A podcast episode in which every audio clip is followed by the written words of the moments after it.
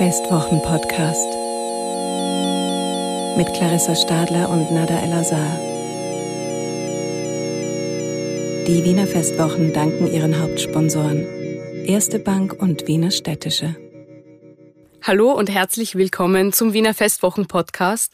Mein Name ist Nada Elazar und heute habe ich einen ganz besonderen Gast bei mir.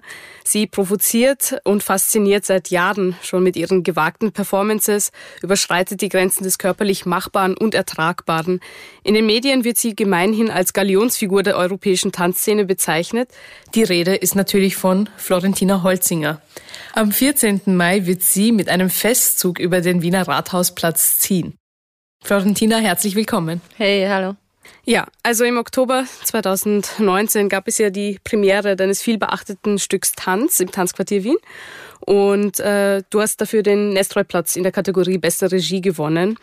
Dann kam irgendwie das Jahr 2020, das war voller gecancelter Auftritte. Wie ist es dir letztes Jahr so gegangen damit? Ähm, oh Gott, das ist schon so lange her irgendwie. Das war natürlich am Anfang schon so ein bisschen so ein Schockmoment, aber wahrscheinlich wie für alle. Was jetzt nicht daran lag, dass so viel gecancelt wurde, sondern generell äh, an der Situation. Ähm, war dann natürlich kurz einmal so erleichtert, dass ich so ein bisschen arbeitsbefreit bin.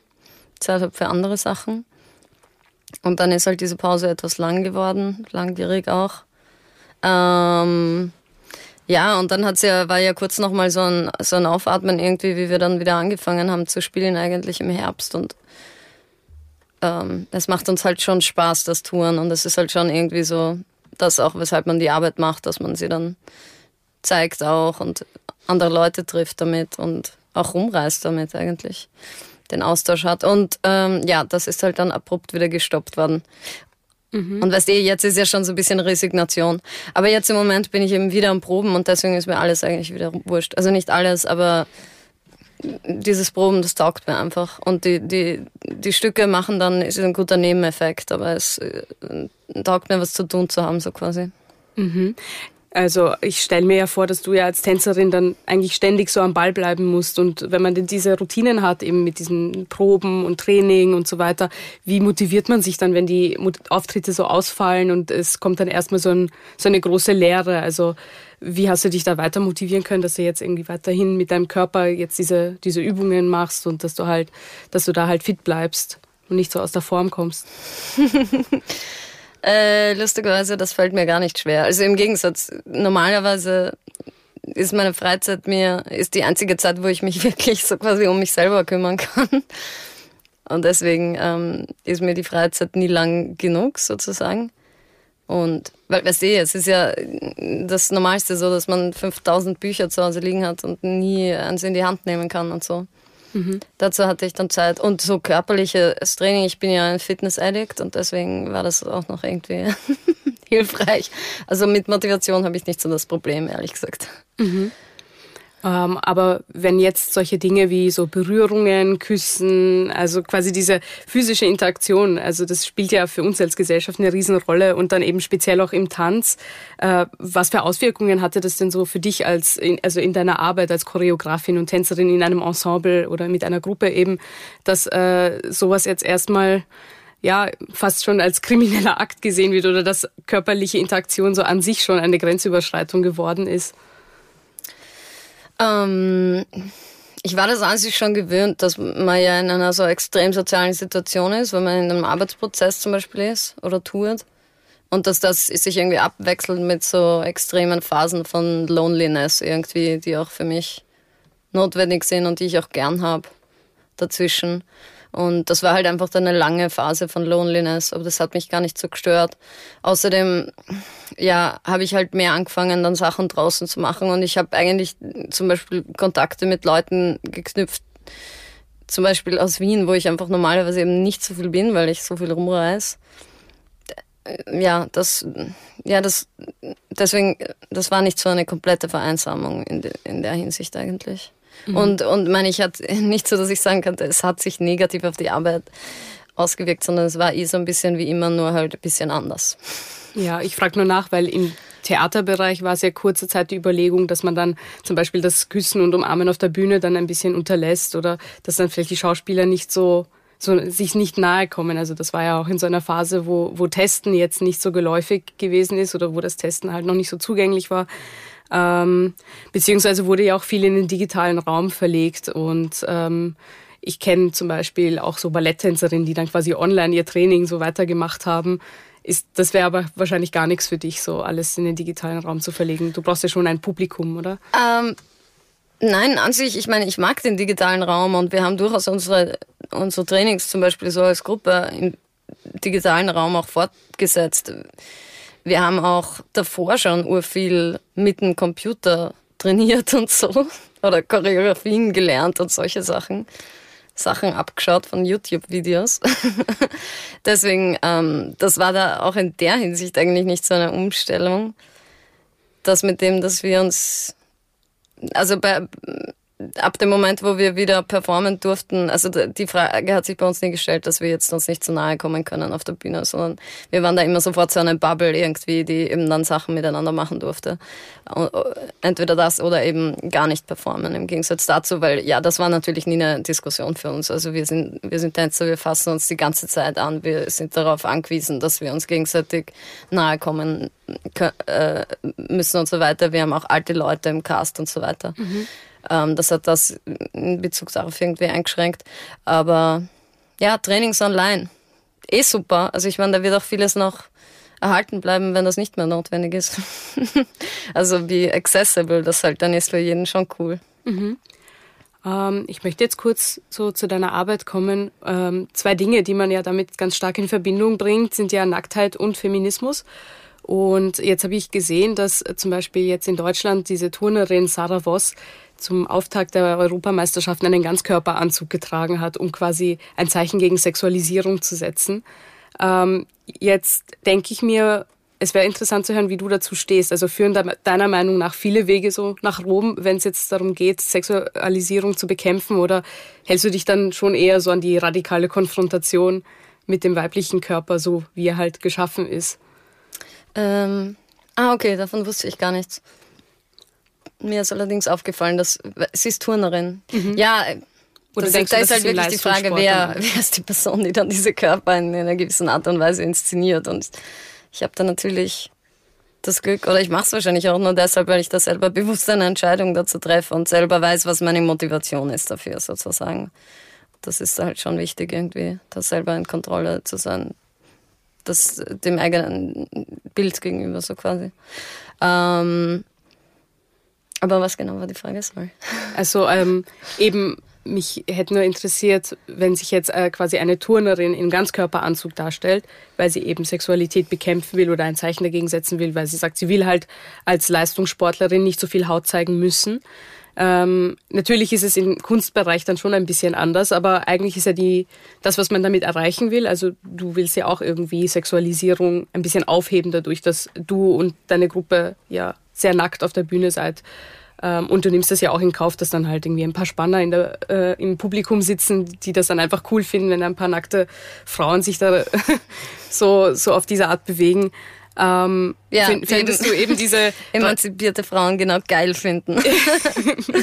genau, also findest du diese radikale Konfrontation mit Nacktheit da eher so den Schritt in die richtige Richtung oder denkst du manchmal auch, dass auch so quasi dieser Schritt, den eben diese Turnerin gemacht hat, eben, dass sie sich einfach quasi bedeckter zeigt, eben auch äh, ein Weg dafür, dazu ist, dass irgendwie. Natürlich, und wir sind ja in komplett unterschiedlichen Kontexten unterwegs. Mhm. Deswegen ist das, also ich meine, jeder muss da eine, eine, eine bestimmte Entscheidung für sich treffen und, und in bestimmten Kontexten sind auch, ja, ist ein komplett unterschiedlicher Bezug dazu da.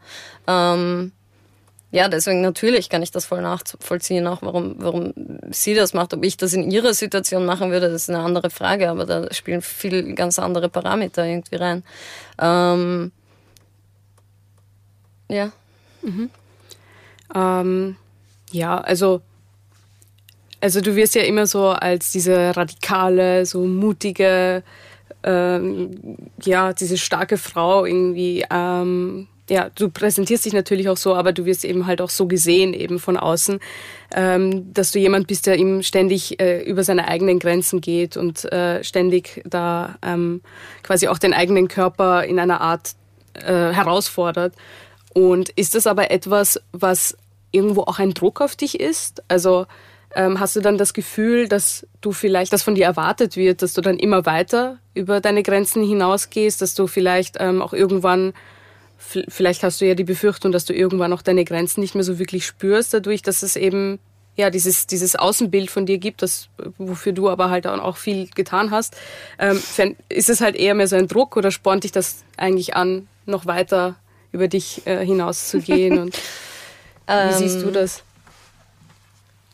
Äh, ja, ähm, diese Projektion von außen, ja, kann ich eher eigentlich belächeln oder finde ich belustigend, sage ich jetzt mal, weil ich subjektiv nicht das Gefühl habe, dass ich jetzt mehr an die Grenzen gehe als irgendwer anderer, sondern ich experimentiere halt mit dem Körper, aber ich trainiere ja auch viel und ich meine, ich sage das auch jetzt gerade eben sozusagen meinen Performerinnen, es geht nicht wir wollen gerade nicht äh, das Gefühl haben, dass irgendwas unangenehm ist oder dass wir erschöpft sind oder dass wir leiden müssen für irgendwas. Deswegen bereiten wir uns vor auf eine sehr spezifische Art und Weise für die Sachen, die wir tun, dass wir, dass das dann das, das, das leichteste auf der Welt ist, das zu machen so quasi. Und ähm, ja, das ist für mich irgendwie das Interessante an der Arbeit mit dem Körper, dass man eben da unterschiedlichste Techniken finden kann, um um Sachen zu tun eben. Aber meine Intention ist da wirklich nicht,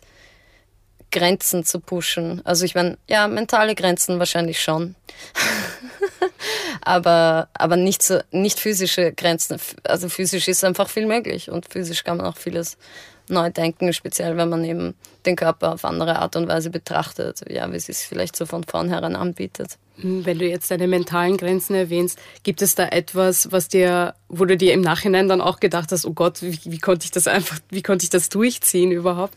Also gab es da irgendwie einen Moment, wo du dir gedacht hast, boah, das ist noch gut gegangen, aber vielleicht äh, beim nächsten Mal eher nicht so?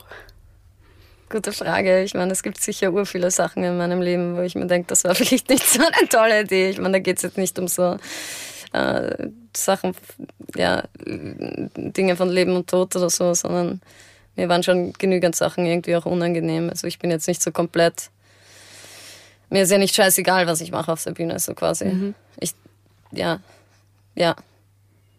Aber irgendwo muss man ja auch ein bisschen schmerzfrei sein, also komplett nackt, sich da irgendwie mit, mit Blut und diesen ganzen Splatter-Elementen da. Ach so, ja. naja, das macht mir halt einfach Spaß. Mhm. Vielleicht bin ich einfach ein Exhibitionist, ich weiß es nicht. Aber nein, also ich meine, äh, aber ich meine es ernst das macht mir Spaß. Das ist, das ist da jetzt nicht, dass ich da über irgendeine Schwelle oder so muss. Und ich meine, ich hoffe auch, dass das alle anderen Leute, die mit mir diese Sachen machen, dass ihnen das Spaß macht. Also das sollte wirklich die Hauptmotivation sein, eigentlich die Lust und solche Sachen.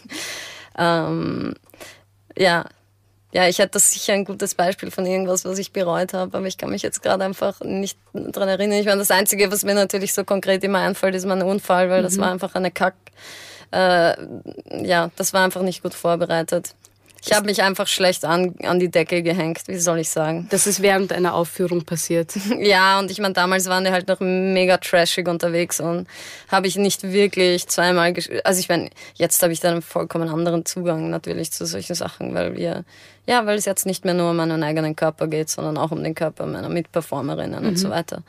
Ähm, ja, aber am Anfang meiner unter Anführungszeichen Karriere, da habe ich Sachen wirklich hauptsächlich gemacht mit der Motivation halt. Ja, was mir Spaß macht im Moment und auch ähm, da war uns noch nicht so bewusst, wir müssen das irgendwann mal viel touren und so weiter. Da war diese Sustainability oder weiß nicht, ja, war da noch nicht so irgendwie im Hinterbewusstsein und wir haben Sachen halt so gemacht, wie wenn es das eh das letzte Mal wäre oder das einzige Mal. Und ja, und offensichtlich hatte ich da irgendjemanden damit beauftragt, etwas an die Decke zu hängen, was nicht gut montiert war. Wie, das würde äh, ich bereuen. Aber andererseits. Wie genau bist du da irgendwie gestürzt? Also ich habe nur gehört, das waren halt aus drei Meter Höhe und du musst dich sehr lange davon erholen, nicht? Eigentlich vergleichsweise nicht so lange und ich muss auch sagen, ich hatte da schon sehr Glück. Mhm. Da hat es mir nur so ein bisschen das Gesicht zerlegt und die Zähne. Aber sonst habe ich mich da eigentlich nach ein paar Wochen wieder haben wir die, nach ein paar Wochen haben wir dieselbe Show wieder gemacht. mit demselben Element. Ja, das ist einfach halt so, wie wenn man einen Autounfall hat. Also ich meine, dann muss man sich auch einfach wieder ins Auto setzen, wenn man noch weiter Auto fahren will. Guter Vergleich. ähm, ja, du bist ja in vielerlei Hinsicht ja auch ein großes Vorbild, sicher für viele junge Tänzerinnen. Welche gibt es da vielleicht einen, einen, also wenn du dich jetzt selber siehst, so frisch von der Choreografie, aus dem äh, Choreografiestudium da in Amsterdam raus, so welchen Tipp würdest du dir jetzt geben, so an dein Ich, so als du frisch fertig warst und gerade so am Anfang dieser ganzen internationalen Karriere standest? Das ist eine schwierige Frage, weil, ähm, äh, weil ich, ich bereue da nichts in dem Sinne von, dass, dass ja so ein Leben ständige Ups und Downs hat und man ja auch viel lernt durch irgendwelche ja, Fehler oder sowas oder Krisen natürlich. Das ist ja das Gute einer Krise. Man weiß dann, danach passiert was anderes, weil das, da muss halt dann irgendwas passieren. Und das wird auch passieren. Ähm, deswegen, ich kann da jetzt nicht bewusst so sagen, dass ich da ja, irgendwas ge geändert hätte, bewusst. Alles war perfekt. Ähm, ja, kommen wir vielleicht dann konkret zu der Arbeit, die du für die Wiener Festwochen geplant hast. Das ist ein Festzug über den Wiener Rathausplatz. Kannst du darüber ein bisschen mehr erzählen? Was erwartet äh, die Besucher da? Hm. Ja, das war an sich etwas, was wir größer konzipiert haben letztes Jahr und das dann natürlich irgendwie so komplett in äh, ja in, äh, gecancelt wurde und so weiter und ähm, dann sind die Festwochen so an mich herangetreten, ob ich nicht dort bei der Eröffnung eine kleine Intervention machen kann. Und für Intervention bin ich halt sehr leicht zu haben. Sounds äh, intriguing. ja. Kurz nämlich. ähm, und da habe ich gesagt, hey, ich habe ur keine Zeit und ich, ich kann mich da einfach nur so äh, an so etwas, ich kann mich da nur um das Bühnenbild kümmern. Mhm. ähm, und um die physische Aktion. Aber die Mucke, das ist einfach zu viel. Also dafür habe ich keine Zeit jetzt mhm. gerade, weil ich Zu der arbeite. Mucke kommen wir ja noch. Zu der Mucke kommen wir noch. Aber ich meine, ja, weil ich gerade eigentlich an einer anderen Sache arbeite. Und ja, und, und, und, und dann fand ich das die super Gelegenheit, Anja von Sopenskin anzubieten, dass wir da was gemeinsam machen eigentlich. Mhm. Und ja, für mich ist es schon so ein bisschen Halftime-Show Dream come true, muss ich jetzt ganz ehrlich sagen. Mhm. Äh, und Anja und du kennt euch privat auch oder wie ist da die Zusammenarbeit genau entstanden? Ja, wir sind halt so Fangirls voneinander. Mhm. und äh, jetzt konkret so auf den Festzug, also es soll ja Maschinen und Körper geben, nicht? Und wie kann man sich das da, wie, wie, wie kann man sich das genau vorstellen? Das war eigentlich schon ähm, in Anlehnung oder ich weiß nicht, als Referenz war das schon irgendwie wichtig, dass eben 1929 dieser Festzug der Gewerbe, glaube ich, hat das eh geheißen, von Laban vor 70 Jahren bei den Wiener Festwochen passiert ist.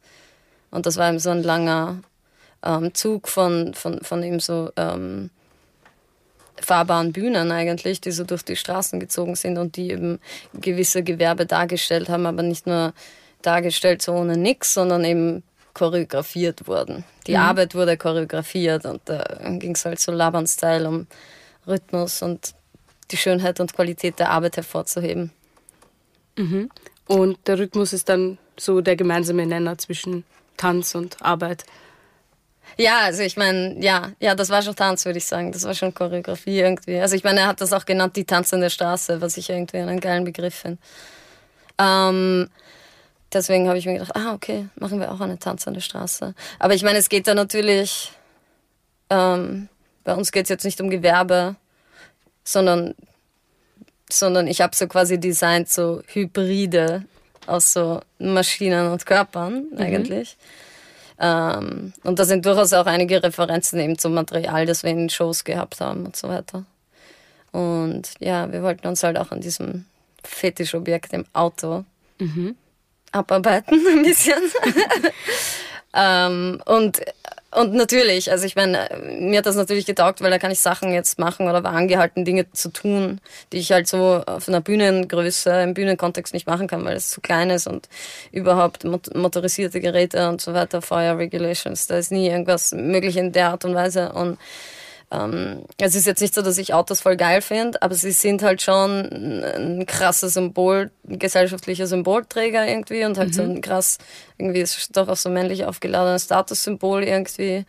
Ähm, das Urmacho-Teil, dafür habe ich immer ein Faible. Mhm. Ähm, und ja, haben halt auch dieses Ding zwischen Macht und Ohnmacht einfach. Also jetzt zum Beispiel der Unfall, diese mhm. klassische Situation, wo eben so Macht und Ohnmacht irgendwie so aufeinanderprallen. Und weil, und weil du sagst, Autos eben so als Macho-Symbol auch, ähm, werden dann nur äh, weibliche äh, Tänzerinnen auftreten oder wird das eine gemischte ähm, Ich weiß noch nicht, ob alle weiblich identifizieren, aber ah. ich, werde der Cast, ich bin noch auf der Suche nach ein paar Leuten. Mhm.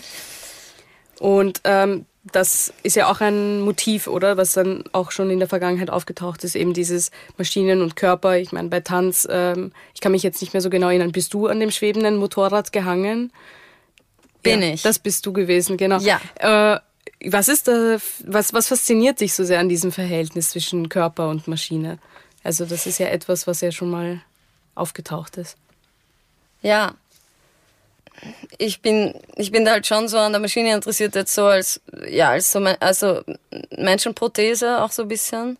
Und natürlich auch, dass eben, ja, klarerweise, wo wir in so einem Zeitalter leben, wo, ja, wo, wo, wo Mensch und Maschine, also ja auch in der Architektur und so weiter, Architektur wird jetzt nicht mehr, nicht mehr gemacht eben nur für Menschen, sondern eben für, für Räume, wo Menschen und Roboter oder Maschinen eben Jetzt, wenn man sich Fabriken zum Beispiel mhm. anschaut oder so. Industrielle Räume, wo Menschen und, und, und, und Maschinen koexistieren können, so quasi. Mhm. Und, und ich finde halt auch das Fitnesscenter ist halt so ein Raum eigentlich, wo, wo Mensch und Maschine wirklich symbiotisch miteinander arbeiten und sich sogar eben speisen gegenseitig mit Energie. Mhm. Also während man strampelt, macht man Energie, damit die Maschine sich bewegt und ja, kriegt selber eben eine gewisse Art von Energie zurück und so weiter.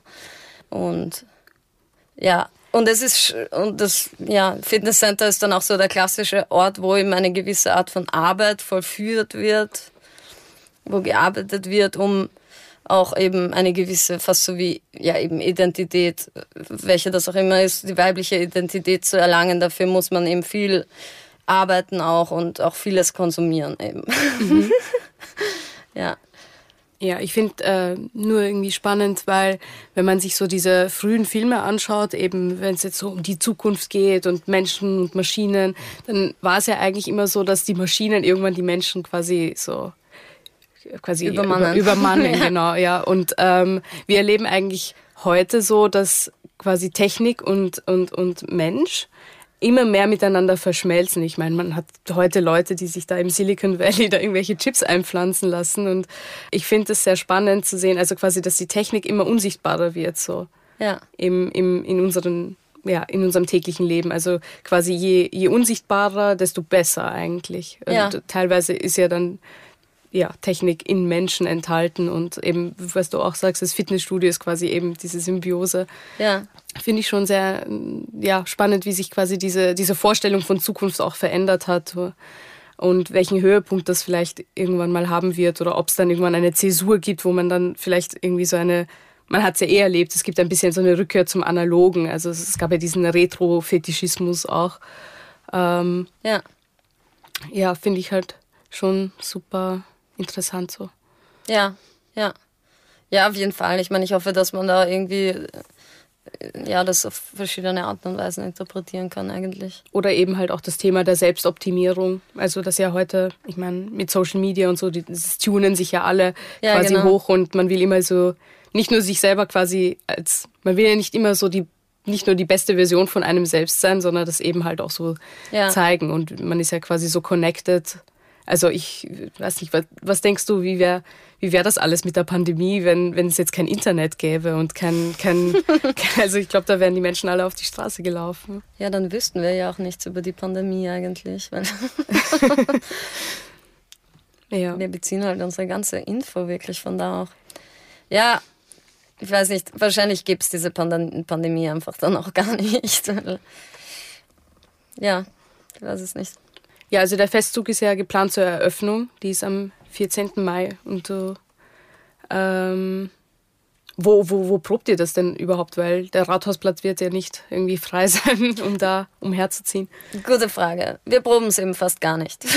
Weil, ja, diese ganzen, wir, wir, wir mieten da ja irgendwie Gefährte an und so weiter und bekommen die ein paar Tage davor, so quasi deswegen, ja, wir proben das ein paar Mal im, im, am Rathausplatz. Das ist eben jetzt wirklich so mehr so, wie es in der, ähm, in der Musikszene, wenn man Konzerte dazu geht, denke ich mal. Da gibt es dann einen Soundcheck und dann die Show und das wird bei uns auch so sein. Mhm. Soundcheck, Show.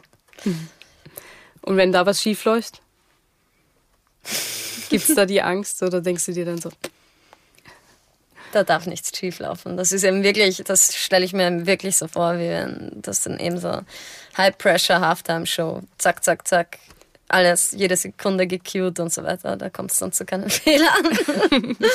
Nein, ich weiß gar nicht, was da für Fehler passieren. Ja, ich meine, dass die Autos absterben oder so, dass die Kupplung durchbrennt. Mhm. Werden an den Autos jetzt noch irgendwelche Extras gemacht? Also kommt dann irgendwie so Rauch irgendwie überall raus oder gibt es dann Feuerwerk? Also ist es dann so ein bisschen so oder ich denke dann halt auch immer so an diese Monster Trucks, die dann halt irgendwie so anrollen. Also es ist quasi dieses maximale äh, oder was, gut, ja, oder sind das so irgendwelche nicht. Schrottkarren, die dann so.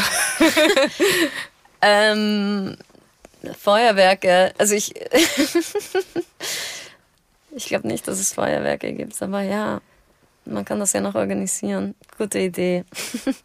ähm, ja, ich denke doch, dass es da irgendwie Special Effects gibt, aber es ist ja dann doch eine, eine Fernsehübertragung so quasi und deswegen ja, fokussieren wir uns da ein bisschen auf andere Sachen. Mhm. Wie viele Tänzer werden daran dann so beteiligt sein insgesamt?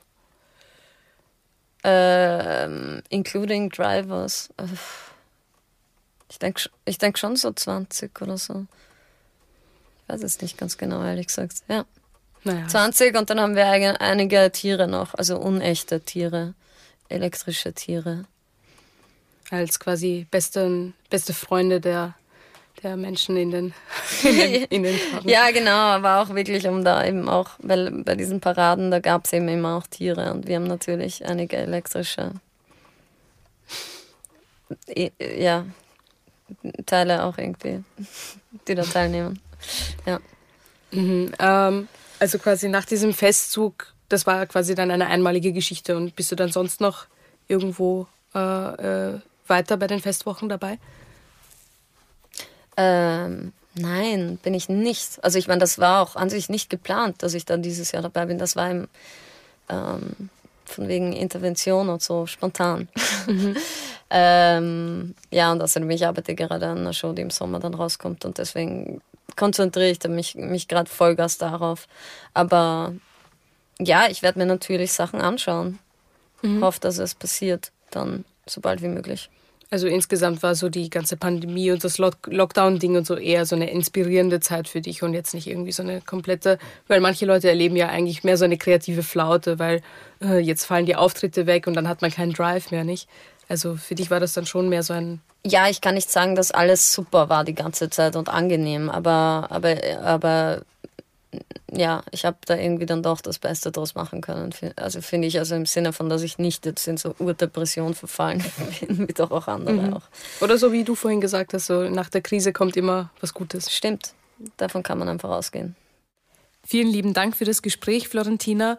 Und an die Zuhörer, den Festzug vom 14. Mai könnt ihr live auf ORF 2 und 3 Sat anschauen. Dankeschön. Das war der Wiener Festwochen-Podcast mit Florentina Holzninger. Ich bin Nada Elazar und ich verabschiede mich von den Zuhörerinnen aus dem Studio Wunderbar. Die Signation kam von Ursula Winterauer. Bis zum nächsten Mal.